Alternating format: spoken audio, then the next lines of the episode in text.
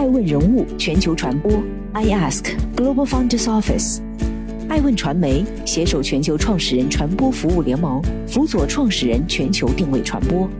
欢迎您每天聆听爱问人物。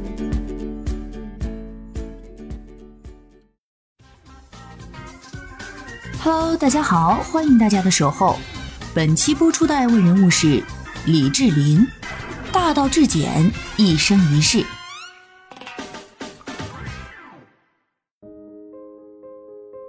九秋风露月遥开，夺得千峰翠色来。好向中宵盛沆瀣，共击中散斗遗碑。陶瓷的器形和釉色之美，历来为文人墨客所称道。其或清澈，或凝厚，或莹润，或端方，身形变化，一如诗文风灵玉秀，神采斐然。中国是最早制陶瓷的文明古国。陶瓷制品巧夺天工，风骨无二。唐宋时期就通过海上丝绸之路将工艺品远销欧洲。十七到十八世纪，欧洲制造商纷纷模仿中国瓷器的风格与样式，亭台楼阁、柳树篱笆的中式瓷器之美，霸占着整个欧洲市场。十九世纪时，欧洲各工厂便开始尝试研发属于他们自己的釉料及样式，并发明了装饰物品的新用途。至其后，诞生了法国塞弗勒、奥地利皇家维也纳、意大利卡波迪蒙蒂等一众世界知名瓷器制造商，而中国的陶瓷产品皆以日用和工艺美工瓷为主，为手工业制造，产业规模相对较小。直到现代，中国才开始真正将陶瓷产业化，相比欧洲各国慢了许多。二十世纪八十年代，佛山一马当先，从国外学习引进生产技术，集中力量投入建筑陶瓷产业中。如今有家的地方就有佛山制造，已成了共识。当你走进中国人的家，无论是打开的灯、脚踏的地板、各种家电，还是瓷砖、卫浴，总有一样是佛山造。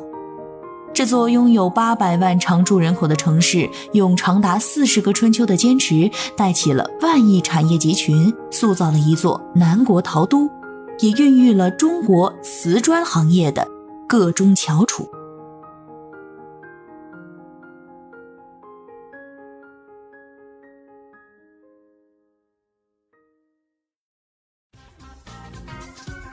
欢迎继续聆听《守候爱问人物全球传播》。正在播出的爱问人物是李志林，技术型创始人。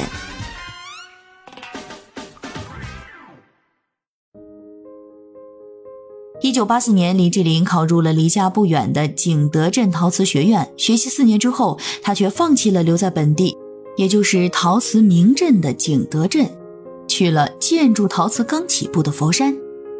一九八八年初入佛山的李志林，带着一腔热血进入了当时还是国有体制的佛陶集团，从技术员、车间主任、副厂长，再到后来的富民陶瓷厂、日用陶瓷二厂厂长、环球集团公司副董事长、常务副总，李志林一路顺风顺水，步步晋升。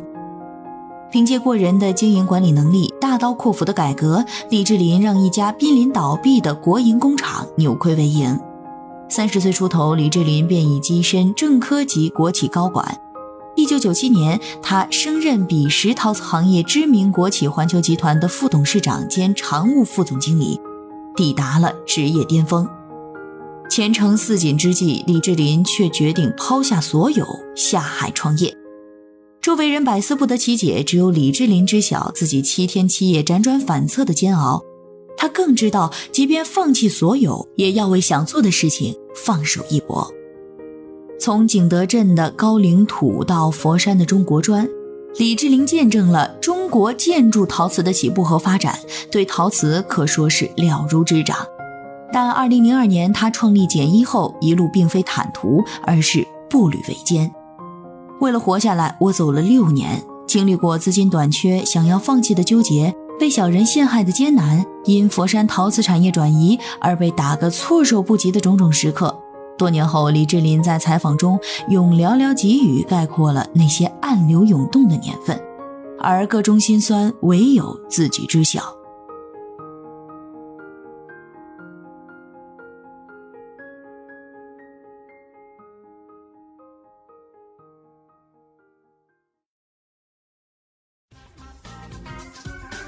欢迎继续聆听《守候爱问人物全球传播》，正在播出的爱问人物是李志林。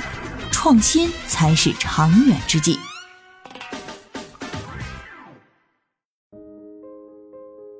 兵无常势，水无常形，因敌变化而取胜者谓之神。熟谙于此的李志林知道，只有创新才能长盛不衰。六年里，简易首创的抛光马赛克、地幔岩、羊皮砖相继问世，不断开造了建陶行业的新潮流。二零零八年，简易销售额达到一个多亿，开始在陶瓷行业站稳脚跟。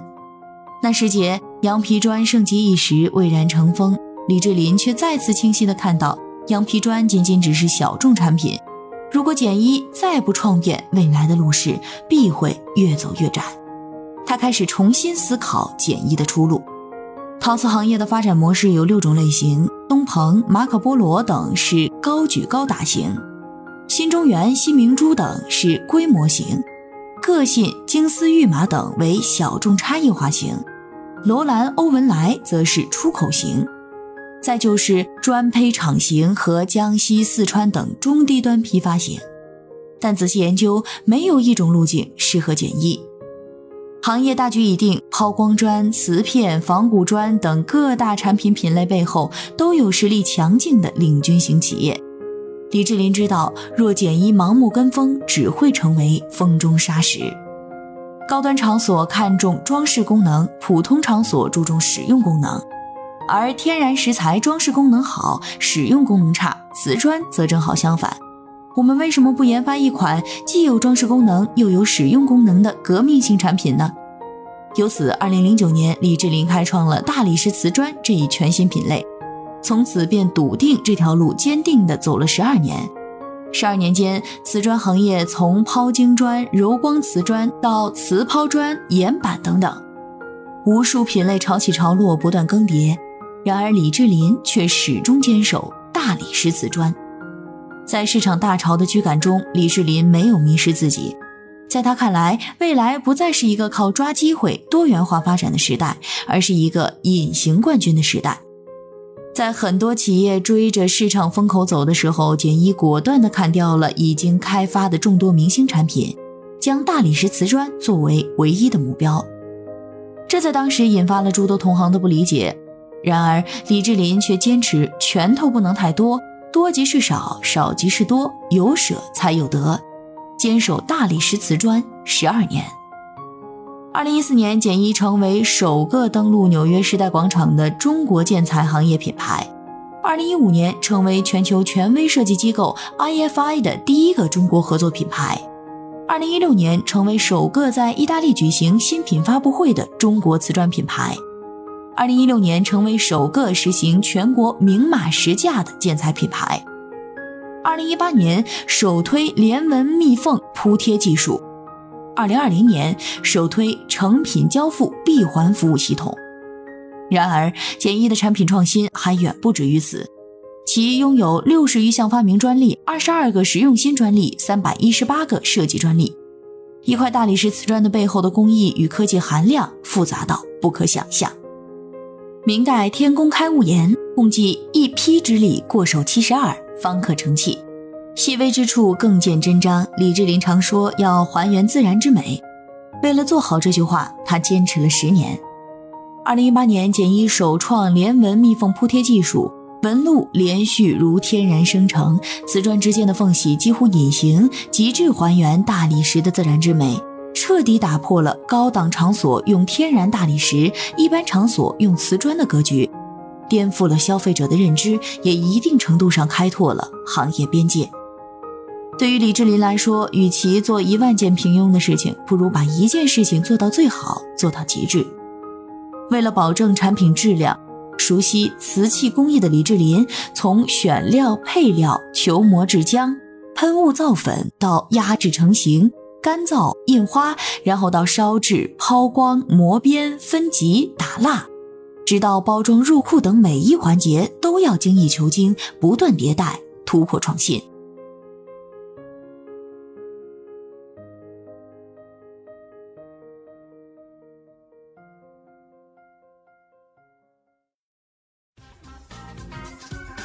欢迎继续聆听《守候爱问人物全球传播》，正在播出的爱问人物是李志林，行业的颠覆者。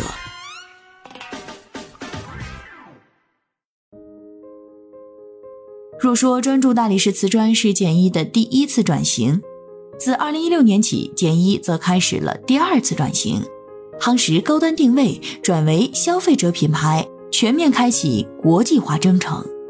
二零一六年，中国瓷砖行业出口大幅下滑，一月到十月，全国瓷砖出口量减少百分之七点六，出口金额减少百分之二十七点四，加之产能过剩，可谓内外交困。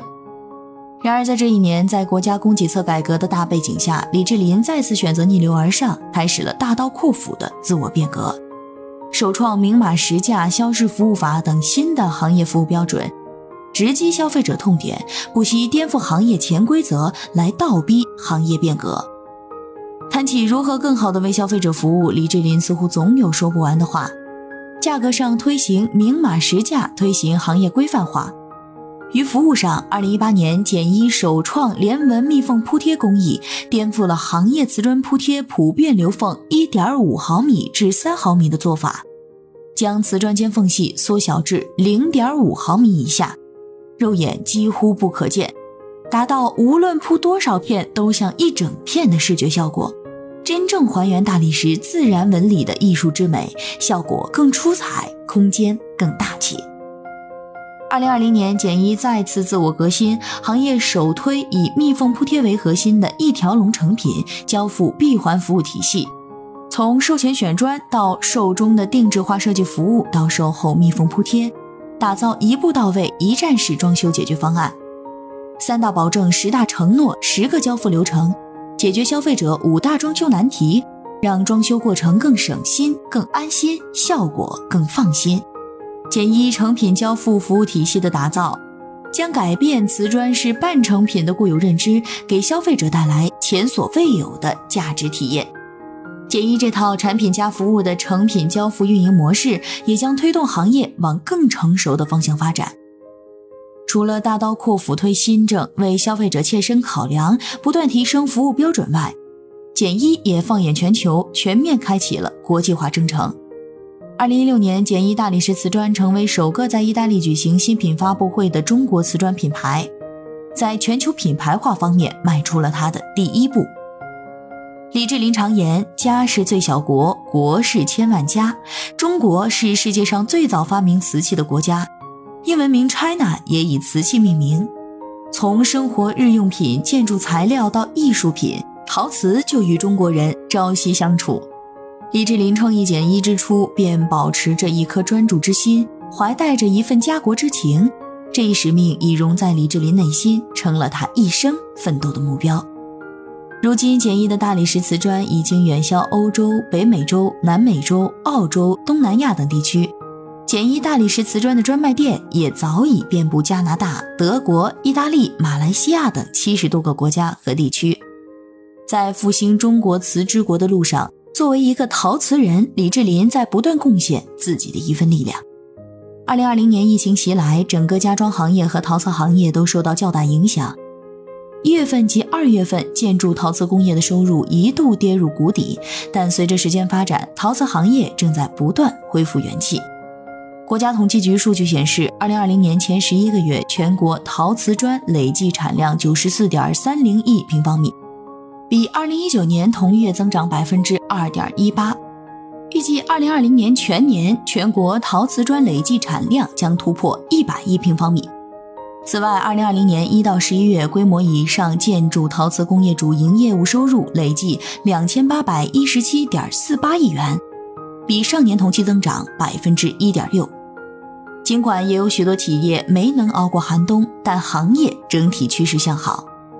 李志林如是说道：“以一生所学、一生的经历，为中国陶瓷行业的进步尽我绵薄之力。”